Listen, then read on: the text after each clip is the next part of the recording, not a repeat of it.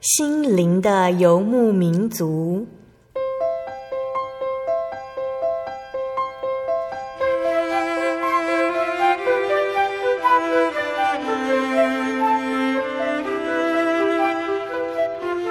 在这个谁都不管谁的后现代社会里，每个人的心灵都是游牧民族。成长的过程就是寻找的过程。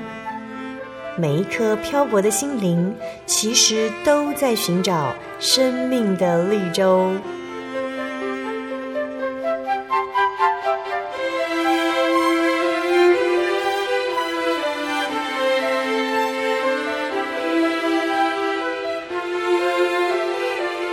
本节目由真耶稣教会台湾总会制作，欢迎收听。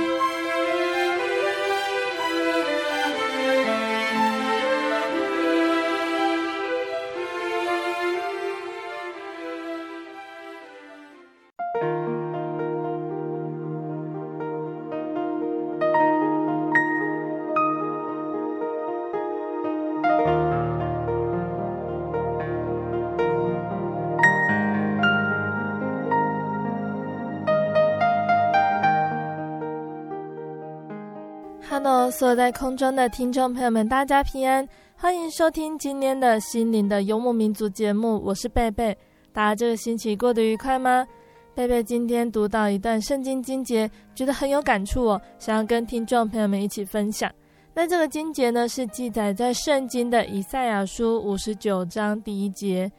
耶和华的膀臂并非缩短，不能拯救；耳朵并非发沉，不能听见。但你们的罪孽使你们与神隔绝。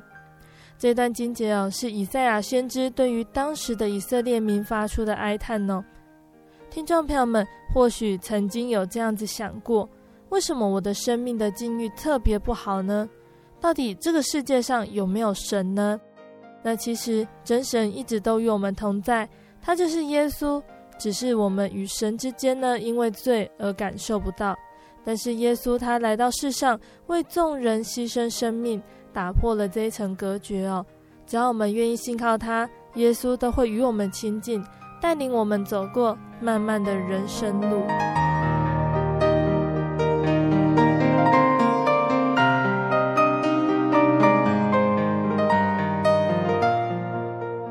今天播出的节目是第九百五十六集《小人物悲喜》。信靠顺服蒙主恩上集，今天和下星期的节目呢，都邀请了真耶稣教会罗东教会的林主乐姐妹来和听众朋友们分享她的见证哦。那主乐她从小就在基督化的家庭中成长，她觉得从小到大在求学生涯和教会圣工上都还算一路顺遂，她也是这样子一路学习着。直到主乐上的大学，经历了很多神给予的考验哦，他才发现这条信仰路其实不好走。原来自己不过是温室中的花朵，还好还有神陪伴他走过高高低低、起起伏伏的天国路哦。在神给的人生功课中，主乐也慢慢学会交托和顺服哦。那究竟在主乐的生命中呢？他有哪些经历让他体会到神的呢？我们现在就请主乐来和我们分享哦。那在开始分享见证之前呢，我们先请主乐来和听众朋友们打声招呼哦。好啦，心灵游牧民族的朋友，大家好，我是主乐。感谢主乐，今天主乐来节目中分享你的见证哦。那我知道主乐虽然从小就是在教会里成长的，但是你的爸爸妈妈一开始并不是真耶稣教会的信徒。你可以先跟我们分享你的爸爸妈妈，他们是什么原因接触到教会，又是怎么决定要受洗成为信徒的呢？就是我们家的信主经过啊，我爸爸那边他们其实不是一开始就是就是一个基督徒，他们也是从小都是在嗯、呃、拜拜的信仰里面。嗯，那主要是因为我有个姑姑，她就是嫁给了我们教会的一个信徒。嗯，然后后来。在大姑姑的女儿在大概三岁左右，嗯，然后就是突然就是得了就是大概血癌，然后就是在求神拜佛的过程当中，然后都没有结果，嗯，而且以前的医疗也没有那么的发达，嗯、所以变成说，在已经走到绝绝境的时候，然后当然就是二姑姑她是后来就信了主，嗯，所以他就跟大姑姑说，哎，那如果这样子的话，要不要来试试看？嗯，就是来求告这位天上的真神，嗯、让他可以来帮助你这样子。所以一开始大姑姑他们一家就先来教会墓道。嗯，因为嗯，然后就是我表姐她，因为其实血癌已经还蛮严重，就是几乎都是住在医院里面，然后也没办法吃这样子。然后想说，既然身体可能状况不是那么好，那至少就是灵性要要得救，所以就想说，既然我们要相信了，那就是希望说可以受洗。嗯，可其实因为当时的状况其实。状况不是很好，那医院也不太希望说就这样让你出院去受洗，嗯、所以他就要签了就是契约书，然后说，哎、欸，我没关系，一切我们自己负责这样子。嗯，所以就这样子带着就是表姐，然后去受洗，然后结果就是起来之后回到教会，就是做一个感谢祷告。嗯，然后在就是感谢的祷告之后。然后表姐突然跟她妈妈说：“哎，我好饿哦，就是可不可以拿个东西，就是给我吃这样子。嗯”然后所以她就是当天她可能就吃了一些粥，然后之后又回到医院，就发现哎，好像他的状况好像越来越好，然后他的癌细胞好像也就这样不见了。嗯，然后所以他就是这样子长大，然后到现在也结婚生小孩了。嗯，然后所以还蛮感谢神。然后那时候我爸爸就是那时候刚好在当兵，然后回来之后听到这样子的事情，他想说，哎，所以就是他就来教会查考道理，然后他就觉得，哎，查考查考，觉得说，哎，还不错，就觉得，嗯，原来真神是这样子的一回事，嗯，觉得信仰是真的，嗯，对，所以就是全家才一起这样子来来相信神。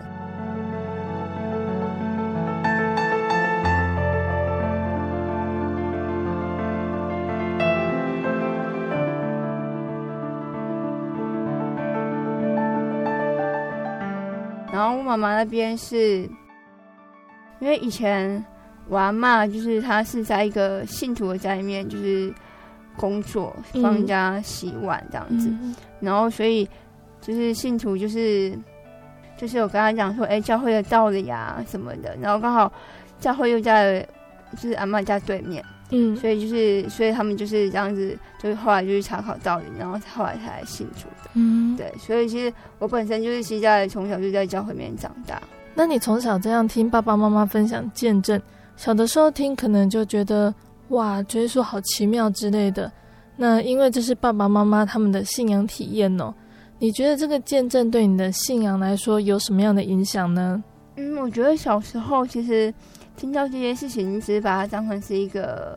记忆点吧。嗯，对，就是哦，有这有这么一回事。那 OK，就是就是表姐就是这样长大，因为他们也是从小都一起一,一起生活了。嗯哼。那可是我觉得，对于长大之后，你会觉得有这么一件事情，然后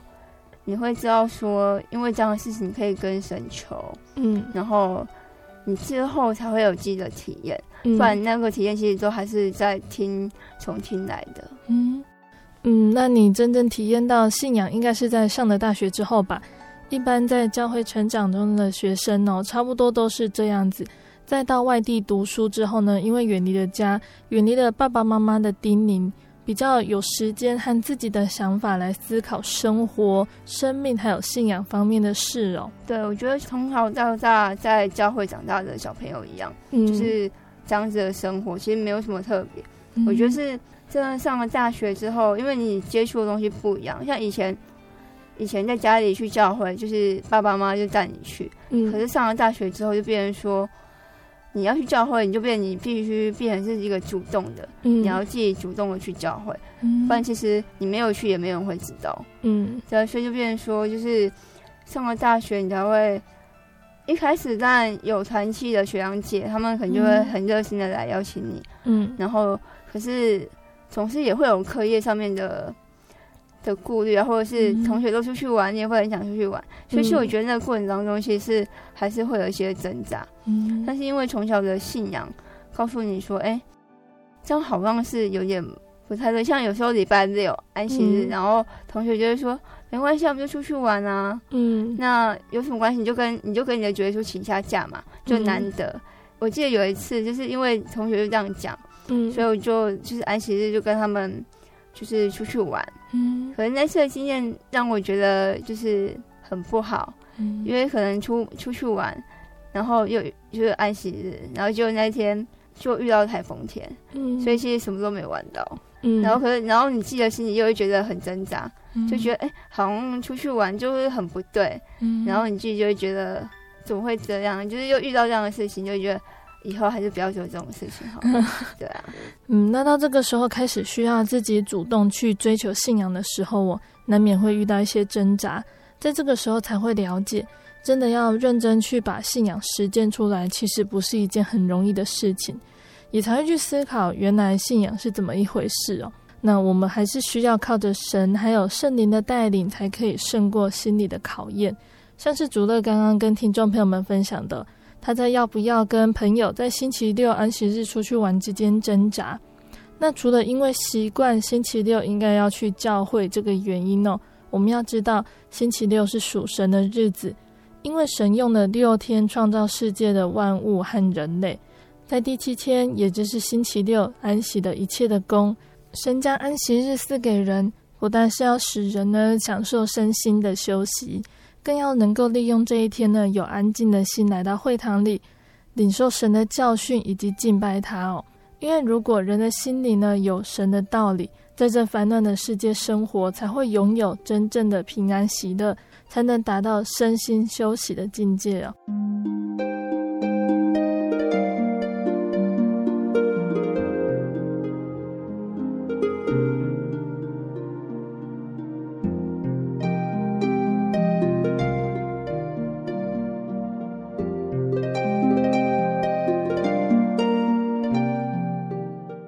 主乐在大学这段时间呢，除了安息日的这个体验以外，还有其他的吗？嗯，有，因为其实我本身本身是读护理系的，嗯，所以其实我们学校在大一其实刚进去，在实习之前都一定会有一个基础考，嗯，然后这个基础考还蛮重要的，因为你如果没有考过，就没有办法去实习，嗯，对，所以其实就是在第一次考试的时候，就是在那个考试当中，我并没有通过。嗯，可是，一开始只是想说没有关系，因为其实就是同学之间，其实还蛮几乎一半人都没有过，所以就想说，哎、欸，是有点被学校刁难的感觉。嗯，可是，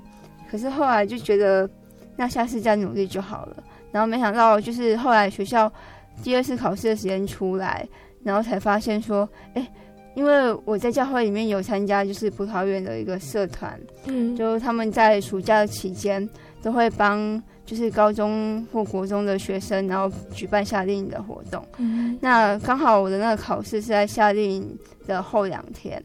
然后其实夏令营因为参加一个活动，基本上就是会花很多的体力跟时间嘛。嗯，然后我想说，可是我都已经答应人家说我要去参加了。嗯，那我就想要就是突然反悔，好像别人也也还要去找人来代替这个位置。嗯，所以我想说没有关系，那我去了。那我至少还有两天可以休息，然后好好的准备。嗯，然后可是后来结果没想到，就是回来的时候一样就是休息了，然后去考试，就没想到那次考试竟然没有，就是没有通过。嗯，然后我就觉得很，其实还蛮沮丧的，就会觉得说，嗯，我就是去为为神，然后去做这样子的一一个圣功，可是他好像并没有。带领我，然后让我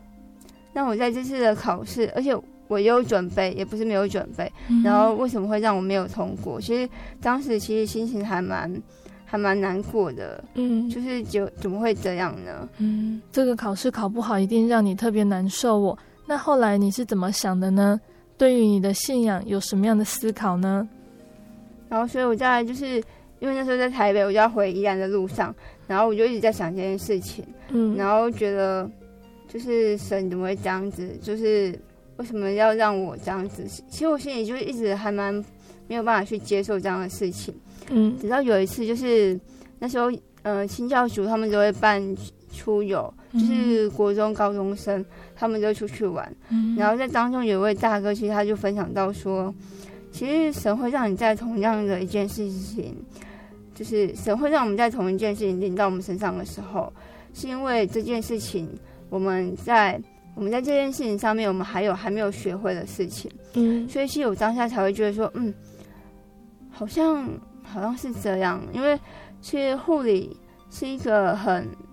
很细微的东西，你只要一不小心，你只要可能病人的名字核对错误、给药错误，嗯、其实都是一个很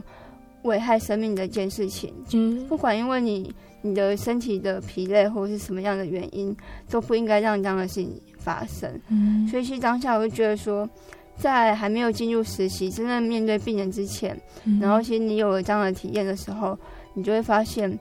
在你自己的实习上面，你就会更加小心，尤其在面对生命这件事情的上面。嗯，对，所以我觉得就是还蛮感谢神让我遇到这样的事情。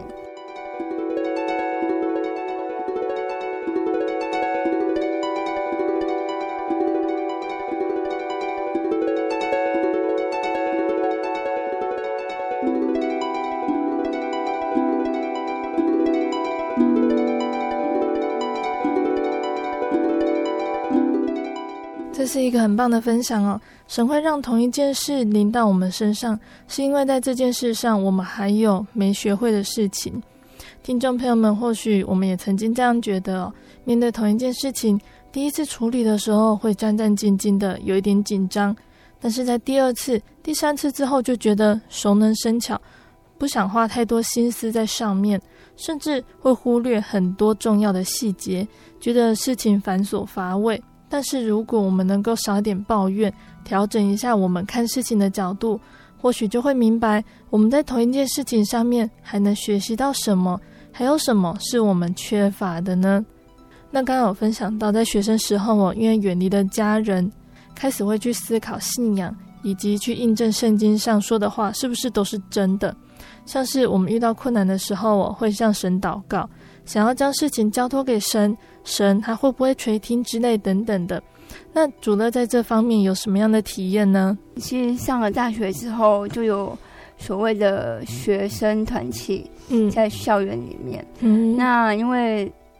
到了大二之后，你可能就会慢慢的开始接触团契当中的干部，嗯，那你可能就是会带一些学弟妹这样子，嗯，那其实当时我们的团契并没有很大，因为我们只有两间学校，嗯，那学学生数并没有很多，嗯，那所以其实就是气源没有非常的稳定，那有时候我们可能会偶尔就是。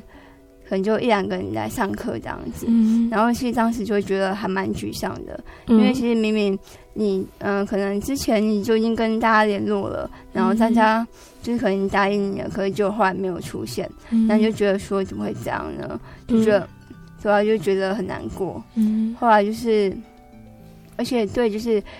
接待家庭来讲，其实我觉得都会还蛮不好意思的。嗯，后来就是有一次。在就是看到教会的一个刊物，就是圣灵月刊的时候，就是其实他当当当篇的文章内容，其实他讲到就是一个交托的东西，嗯、然后我觉得那就是来试试看。嗯、所以在聚会之前，我也一样，就是就是打电话，就是通知所有契员说，哎、欸，我们什么时候要聚会，然后希望大家都可以来这样子。嗯，然后在当天晚上要睡觉之前啊，就是就是。做一个祷告，然后就跟神说：“哎，我们就是要聚会了，然后希望说把这件事情都交托给你，希望你可以带领大家的脚步，让让这些契员都可以来更接近你这样子。”嗯，所以我就没有，就是没有在把它放在心上，就觉得是一个很大的重担。嗯，然后就隔天就去团契的时候，虽然一开始好像也没有很多人来。可是后来陆陆续续人都到了，嗯，然后你就觉得很感动，就是说，因为其实神都有在听我们的祷告，嗯，只是我们自己不知道而已，嗯，因为当你在交托的时候，其实是，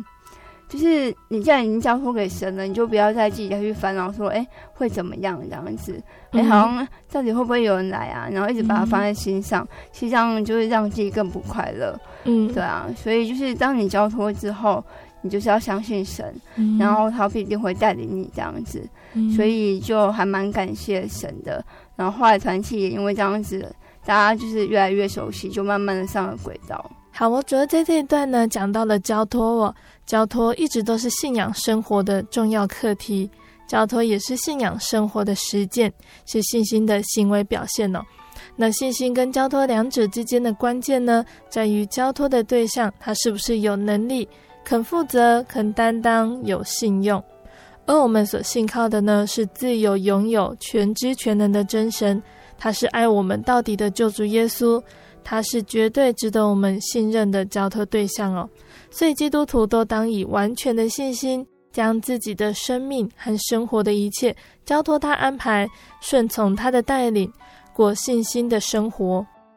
那人的一生呢，都会遇见很多大大小小的困境哦。即使像现代这么平静又富庶的时代，人们一样会为了无数的困扰而忧虑着。更何况过去的年代，有许多人过着贫穷战乱的生活，连安稳的活着都成了问题。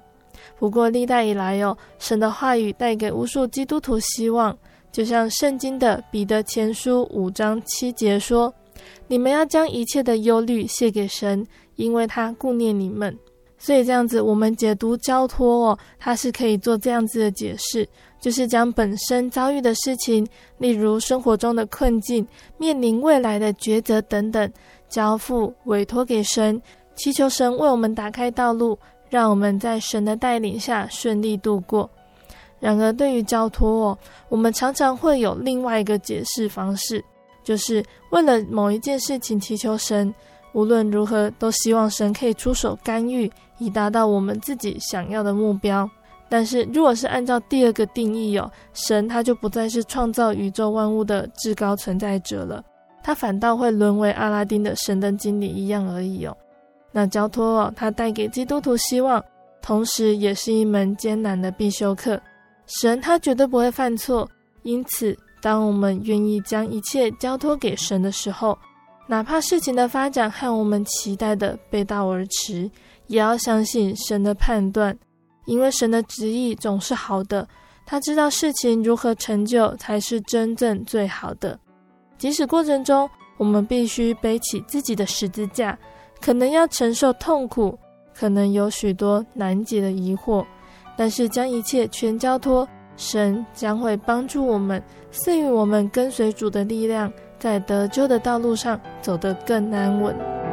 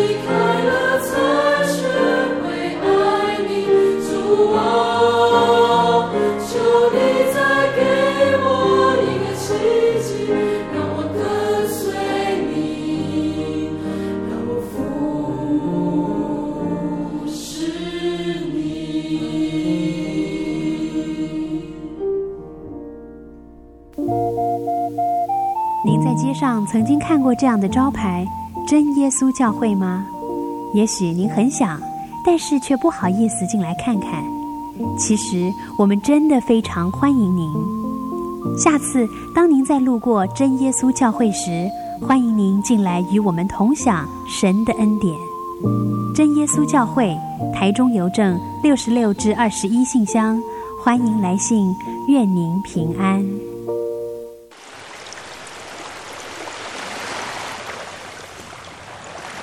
小伟，为什么你们教会的洗礼必须到郊区有河水或是海边的地方呢？哦，因为要在河水或是海边那一种流动的活水受洗，才有赦罪的功效啊！而且这样子才符合圣经的教训和耶稣的示范。嗯，可是洗礼不就是你们基督教会入教的仪式吗？哦，不是的，它不只是仪式，每个人都必须要悔改，信靠耶稣，并且奉主耶稣的名全身受洗，这样才能够有功效的重生哦，并且能够和神重新和好。哦，既然活水洗礼是跟每个人都有关系的，那我希望能够有更多的认识。好啊，你可以到你家附近的真耶稣教会，更深入的查考这方面的道理哦。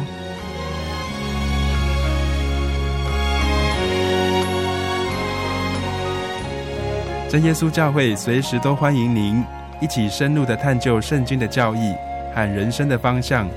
愿神带领你，请洽协谈专线咨询：零四二二四五二九九五零四。二二四五二九九五，愿您平安。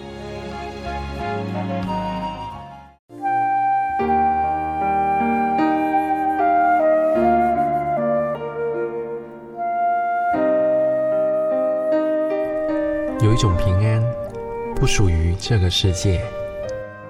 有一种宁静，比睡眠更甜美；有一种声音，要安慰您的心灵。如果你真的想探索、追寻一个不会改变的坐标，一种值得用生命去坚持的信仰，请与我们联络。真耶稣教会，台中邮政六十六支二十一号信箱，传真号码零四二四三六九六八。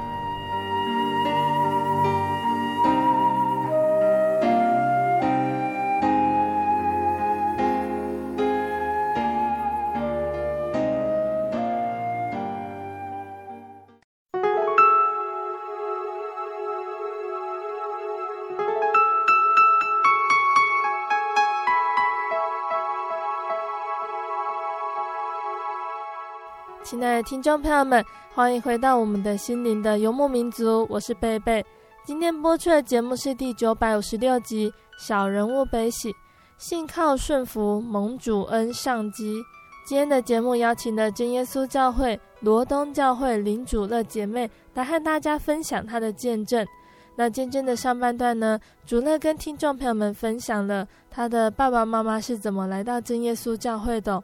从简单的分享中呢，我们一样听到了来自于神的奇妙恩典临到他的家。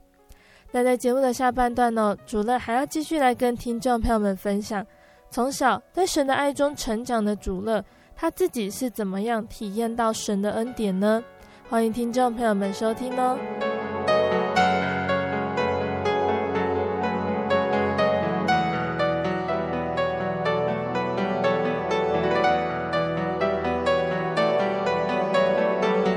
上半段节目，我们听到了很多竹乐跟我们分享的想法哦。在人生的道路上，我们遇到了很多的困难和主耶稣给的功课，我们都努力想要去完成，并且学到什么。这些功课有的是有时效性的，可能就局限在学生时代，学生时代过了就结束了。那有的功课很漫长，或许三五年不一定看得到成效。那主乐，你在这么多的功课中，你觉得让你印象最深刻，或者是你觉得最大最困难的是什么呢？嗯，我觉得主耶稣给我最大功课，应该就是在健康的方面的问题。嗯，虽然说我自己学的是护理，嗯，可是就是所以对自己的健康状况其实还蛮了解的，嗯，所以虽然嗯，所以其实上了大学之后，可能因为就是生活作息可能也比较不正常，嗯，所以其实你就会觉得自己的口腔好像就是还蛮容易会破皮的，就是会有溃疡的现象，嗯，可是也不引以为意，嗯，对啊，想说应该就是会自己就会好了这样子，嗯，然后直到就是大概大二。大三上学期就是寒假的那个时候，嗯，然后其实就会觉得好像有一点点的不一样，嗯，然后我就想说，因为刚好要开始寒假的时候，嗯，然后其实教会都会有一个学龄会的一个聚会这样子，然后我想说，等学龄会结束之后。回来再去给医生看，好看是到底是什么样的状况。嗯，然后在学龄会当中，我也是就是把这件事情放在祷告当中，嗯、因为毕竟是一个不知道的一个状况。嗯，然后就礼拜一就去看医生，嗯，然后就礼拜二医生就直接跟我说，我们进手术房吧。嗯，对，因为医生他直接从肉眼他就可以看到说，哎，他就可以判断出来它是一个不好的东西。嗯，所以他就是说，嗯，那隔天我们就直接去做一个手术，把它做一个切除。嗯，所以嗯，当天我就切除了五分之一的舌头。嗯，对。那其实为什么会就是那么快，就是最后进行这个手术？其实主要也是因为一个原因，就是因为就是刚好在那一周就遇到除夕。嗯，所以除夕的时候，医院可能就是在时间上面就会比较难控制，所以医生是希望可以赶快的切入这样子。嗯，然后。所以算，所以我们就，所以就是在在那个时间点就做了一个手术的一个状况。嗯，那其实我觉得还蛮感谢神的是，虽然就是当时可能因为舌头还不习惯那个咀嚼的方式，所以可能还没有办法吃东西。嗯，可是其实，在术后并没有任何的一个疼痛。嗯，我觉得这是一个还蛮难想象的一个一个状况。嗯，就大家都觉得，哎，割了那么大一个伤口，怎么会？怎么可能会不，不会痛？是因为麻醉药还没过嘛？嗯，对，或者是因为当时我也没有吃药，对，嗯、然后就觉得还蛮感谢神的，因为我后来才知道说，就是在我开完刀出来之后，嗯、然后就是我妈妈就是在病床旁边，就是带着我们做一个祷告，嗯，然后祷告完，他就跟我说，就是我刚刚就是跟神求说，希望我可以就是。在这个过程当中，然后不要有太多的疼痛，嗯，然后没想到就是神就是这样答应了，因为你这样去祈求，嗯，对啊，然后后来就是开完刀，除夕那一天我就出院了，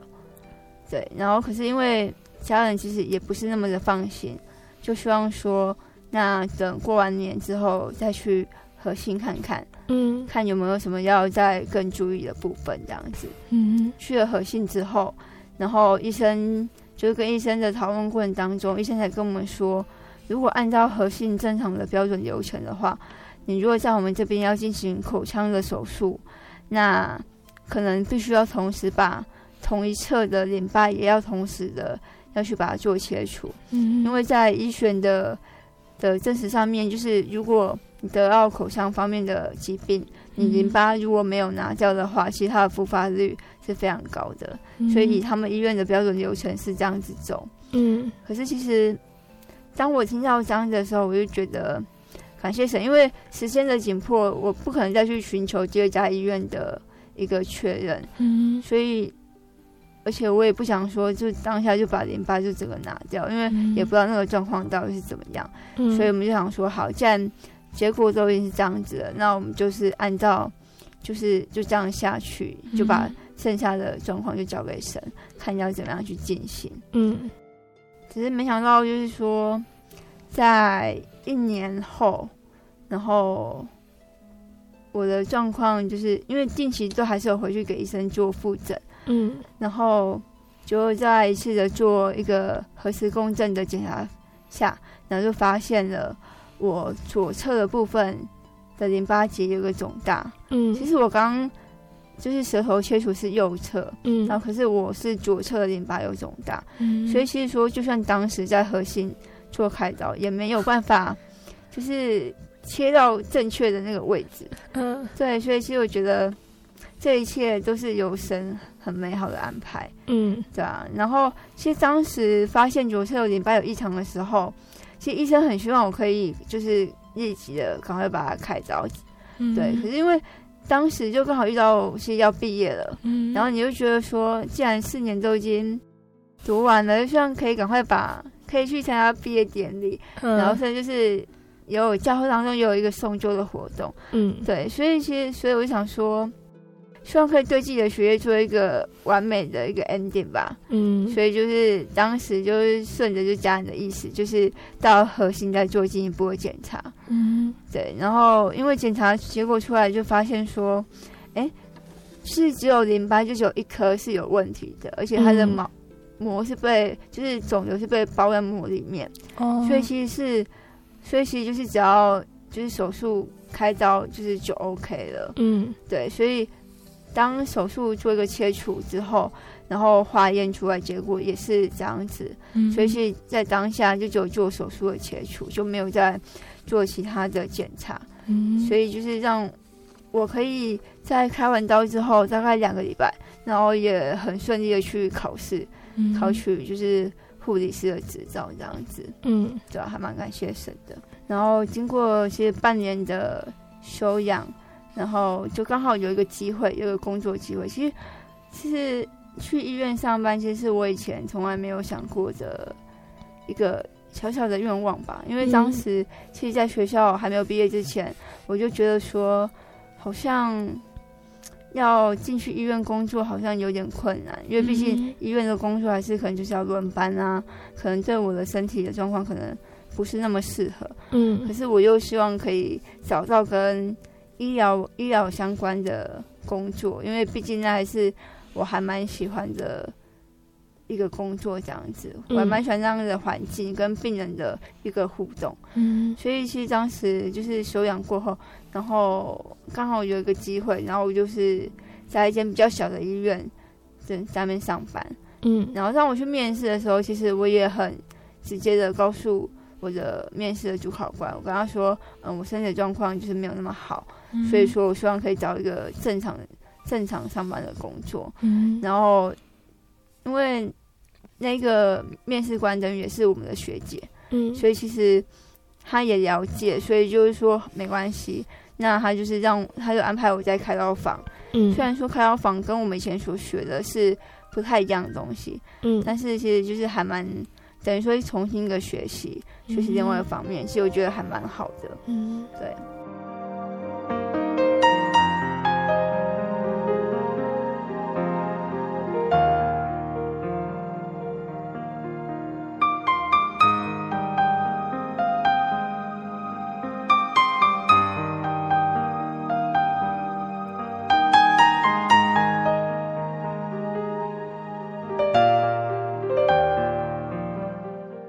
在我大概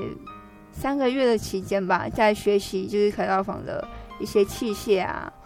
或者是看就是医生开刀，嗯，就觉得好像还蛮上手。之后没想到就是又有一些状况发生，嗯，对，就是那天其实是一个安息日的早上，就礼拜六的早上，然后又刚好遇到联恩会，嗯，对，然后所以就是因为。因为联欢会，其实礼拜六我妈妈其实她本身礼拜六也是要上班，嗯，是因为是联欢会，所以她就特别请假，嗯，然后就刚好就跟我陪我回诊这样子，嗯，然后就回去给医生看，嗯，然后也是刚好回去就是看核磁共振的片子，嗯，然后其实医生他看很久，他就想说奇怪，就是好像看起来片子好像不太一样，然后又觉得怪怪的，嗯，然后还要摸摸我的就是淋巴部分，可是好像又没有。又没有摸到什么东西，嗯，就觉得怎么会这样？可是，在片子上面看起来就是有问题的，嗯，所以他就说，其实在右侧下巴有一个淋巴，其实是有肿大的，嗯，可是他什么摸都摸不到，嗯，对，所以他觉得，可是他看起来他觉得那应该是不好的，嗯，所以他就希望我还是可以要尽快的把它处理掉这样子，嗯，然后当时我就觉得。怎么会这样？就是觉得说，不是你已经给我一个工作机会吗？不是应该就是好像一切都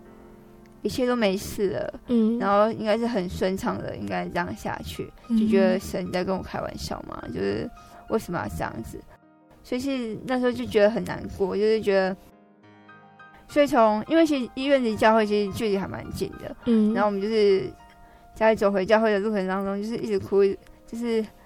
就没有办法去，也不知道自己为什么要哭，嗯，就是也没有办法去理解当时的情绪，可是就是就是眼泪就一直掉，嗯，就觉得神啊，到底发生什么事情那种感觉，嗯，对啊，然后。就是当进去聚会之后，因为是联会嘛，所以其实讲的道理就会比较长一点，然后祷告也比较多。然后，而且我还记得那天的题目是是叫做“与主同行”。虽然说内容我已经有点忘记了，就不太记得。嗯、对，可是我觉得对于当下我来讲，其实是一个很大的鼓舞，就让我知道说，其实神都一路一直陪着你。嗯。走这条路的，所以是在祷告当中，就是要结束在年会要结束的最后一次的祷告，然后我就跟主耶稣说，就是发生这种事情，就是是我完全没有办法去预料、预料之外的事情。嗯，那我相信就是你有你的意思，那或许是我目前我还没有办法去理解。是为什么会发生这样的事情？嗯，可是你可以鼓励我嘛？就是所以我就跟觉叔说，你可以抱抱我吗？嗯，就是我真的觉得这一次，我觉得我很软弱，就是我没有那个勇气去面对这样一切的事情。嗯，然后我真的很需要一个拥抱这样子。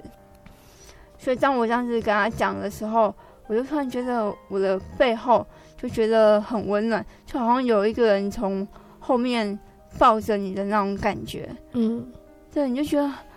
当下你就觉得说，哇，就是神都知道一切，神都知道，嗯，所以就是不用讲那么多，就是一些埋怨的话，或者是一些你可能心中有很多问号，在当下就是真的整个就是被释放的那种感觉，嗯，所以我就跟神说，对，就是。OK，就是哭也哭了一整天了，嗯，那应该收拾自己的情绪，嗯，然后就是整顿自己的心情，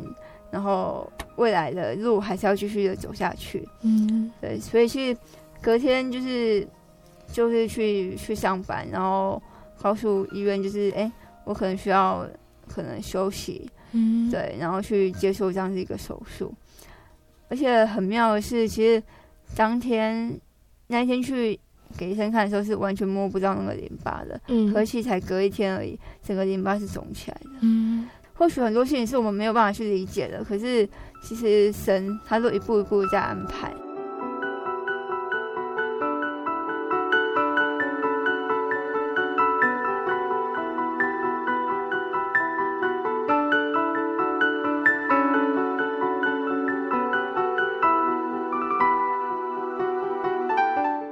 听众朋友们，主乐的见证呢，到这边先告一个段落了。我们下个星期再继续聆听主乐是抱持什么样的心态来面对身体时好时坏的病痛呢？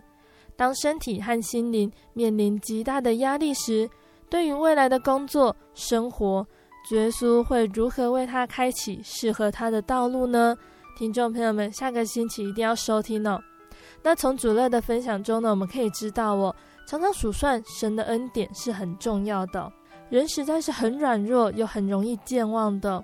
圣经中有描述，当摩西带领以色列百姓浩浩荡荡地离开受苦的埃及哦，这本来就是一个很值得开心和高兴的事情。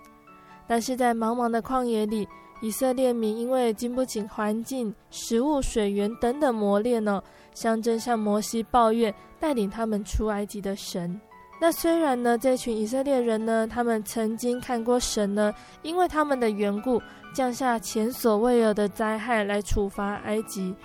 也好几次让百姓在旷野中得到食物和足够的水源，但是他们还是忘记了神，以至于哦，有的以色列百姓走不到他们极其渴望到达的迦南美地，实在是很可惜的。所以摩西呢，也一再的提醒百姓说。我领你们在旷野四十年，你们身上的衣服并没有穿破，脚上的鞋也没有穿坏，这要使你们知道耶和华是你们的神，所以你们要谨守遵行这约的话，好叫你们在一切所行的事上亨通。我们也是一样哦，我们每天在生活中其实感受到很多神的恩典，只是容易因为世事杂乱而忘记了，反而去做了神不喜悦的事情，失去宝贵的救恩，这是一件很可惜的事哦。那所以我们要常常数算神给予的恩典，让我们在奔跑天国路的时候，不至于软弱跌倒哦。那在节目的最后呢，贝贝要来播放主乐要点播跟听众朋友们分享好听诗歌，这首诗歌是《脚步》。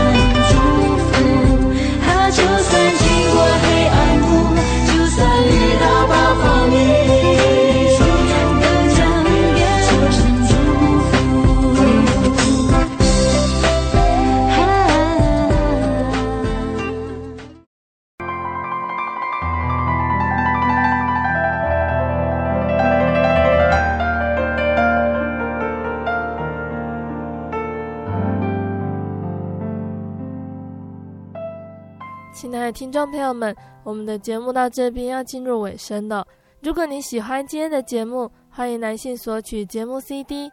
如果你在收听节目之后，想要更了解真耶稣教会和圣经道理。欢迎来信索取圣经函授课程，来信都请寄到台中邮政六十六至二十一号信箱，台中邮政六十六至二十一号信箱，或是传真零四二二四三六九六八零四二二四三六九六八。听众朋友们也可以到你家附近的真耶稣教会认识耶稣，也可以上网搜寻喜信网络家庭。查询家里附近真耶稣教会聚会的时间和地址，或者是智慧型手机下载“我要去教会”这个 APP，就可以找到邻近的真耶稣教会。非常诚挚的欢迎听众朋友们都能够来到金耶稣教会参加聚会，一起共享角色恩典哦。我是贝贝，我们下个星期再见哦。我的心是一只鸟，飞行。结于黄昏雨。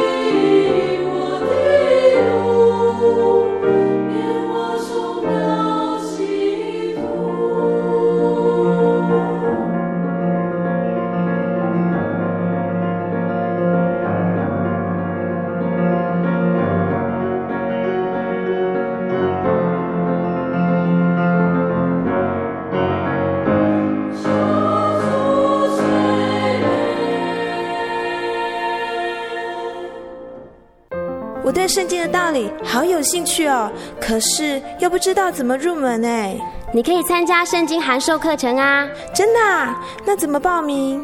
只要写下姓名、电话、地址，寄到台中邮政六十六至二十一号信箱，很快的，你就会收到第一课的课程了。赶快去寄吧！嗯，